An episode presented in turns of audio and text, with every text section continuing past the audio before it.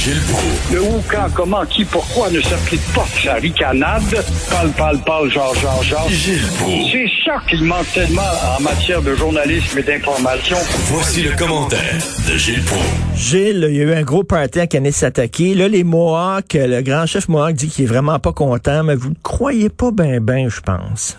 Ah, mais ça ne peut pas nous sortir des sornettes de la sorte. Hey, qu'est-ce qu'on peut pas entendre?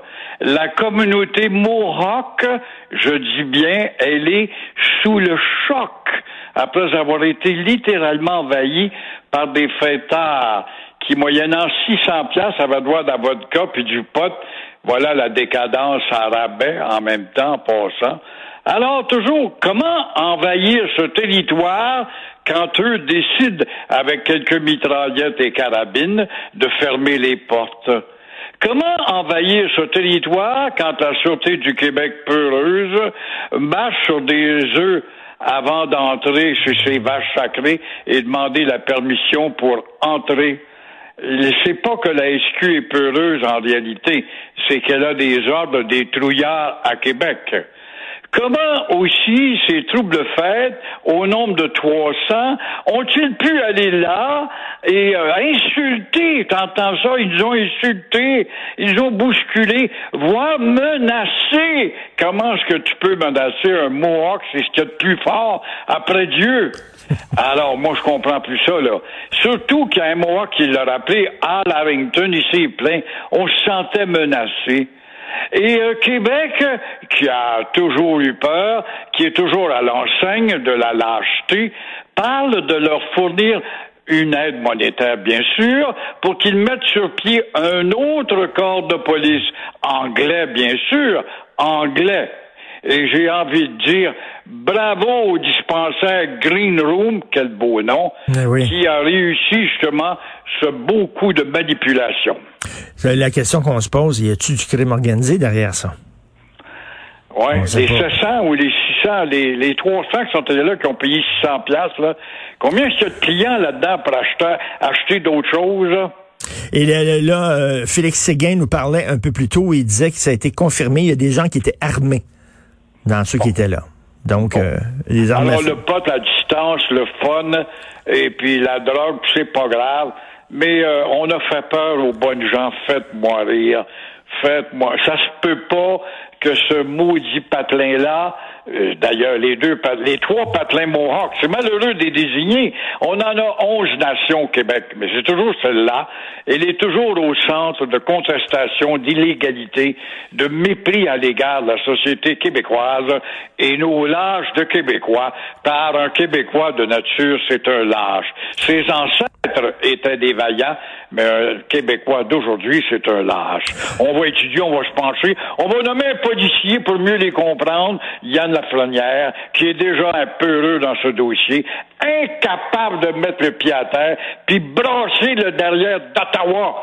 D'Ottawa, c'est vous autres qui avez la responsabilité de ces gens-là. Voulez-vous mettre le pied, arrêtez votre maudite phobie de vous faire accuser aux Nations Unies, puis toujours la peur d'être beurré par quelques députés de, de, de Strasbourg?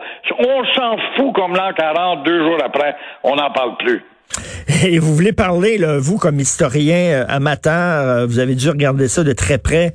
Euh, ce matin, là, on a demandé euh, aux gens, sondage léger, on a demandé aux gens quelle est la construction québécoise qu'ils aiment le plus et arrive en première position. Mais ça, j'en suis assez fier, le vieux Québec. Donc, finalement, les gens aiment ça. Quand on va à Québec, effectivement, puis on va dans le vieux Québec, on reconnaît nos racines. là.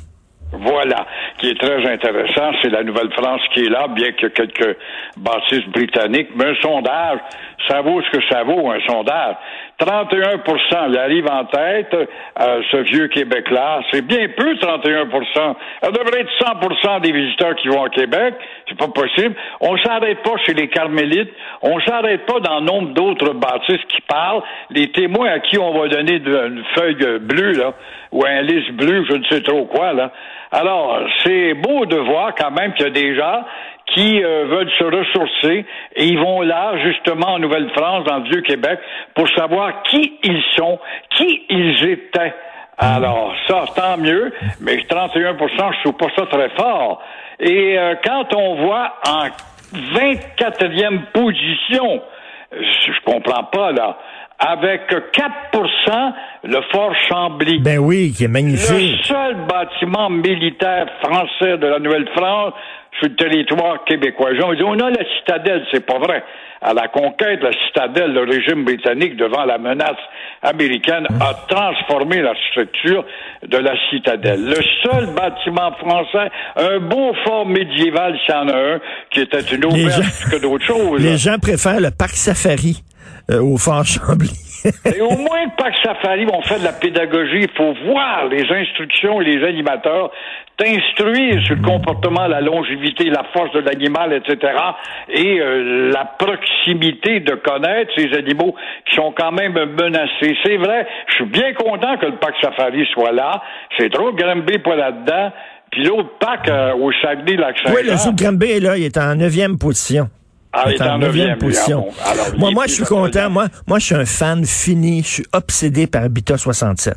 Vraiment, je trouve ça absolument magnifique. Vous savez que c'était Moshe Safdie, l'architecte qui a construit ça. C'était son devoir d'université. C'est un travail d'étude. Il était tout jeune. Je ne sais même pas s'il avait 20 ans quand il a construit, quand il a conçu Habitat 67, qui est absolument magnifique.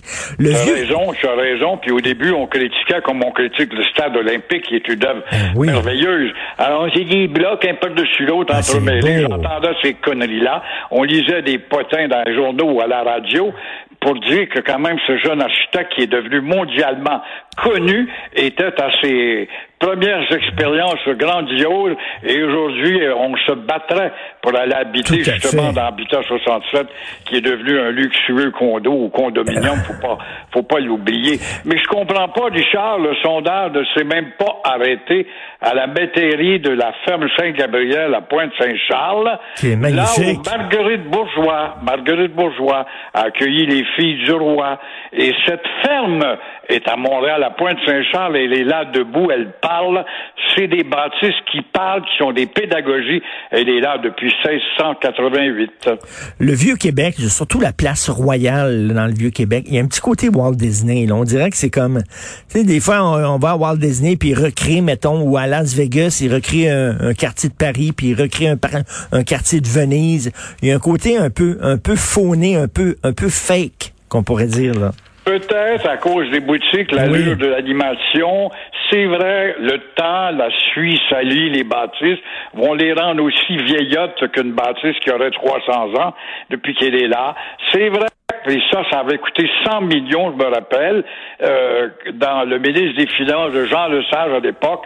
Il était de Québec, je cherche son nom, je l'oublie, il est fini président de la Banque de Montréal plus tard, et euh, qui euh, va annoncé qu'il va ressusciter justement l'âme de l'histoire de la vieille capitale et le vieux Québec. On n'a pas trouvé les fondations de l'habitation de Champlain.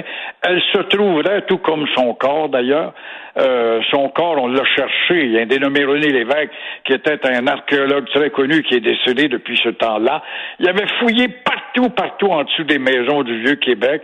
Et euh, il est arrivé dans la côte qui monte vers le Haut-Québec, là, vers la cathédrale, et euh, sous un restaurant chinois, et il n'a pas eu, en vertu de la charte des droits de Trudeau, d'aller fouiller là, parce que le propriétaire s'est opposé.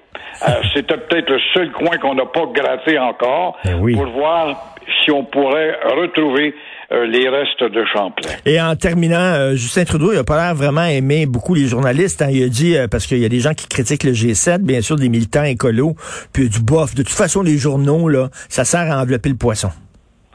Oui, c'est une image qui, il y a un fond de vérité là-dedans parce qu'on est superficiel. Albert Camus disait qu'il était un grand journaliste, un passeur et un philosophe à la fois le journaliste est avant tout l'historien d'un jour.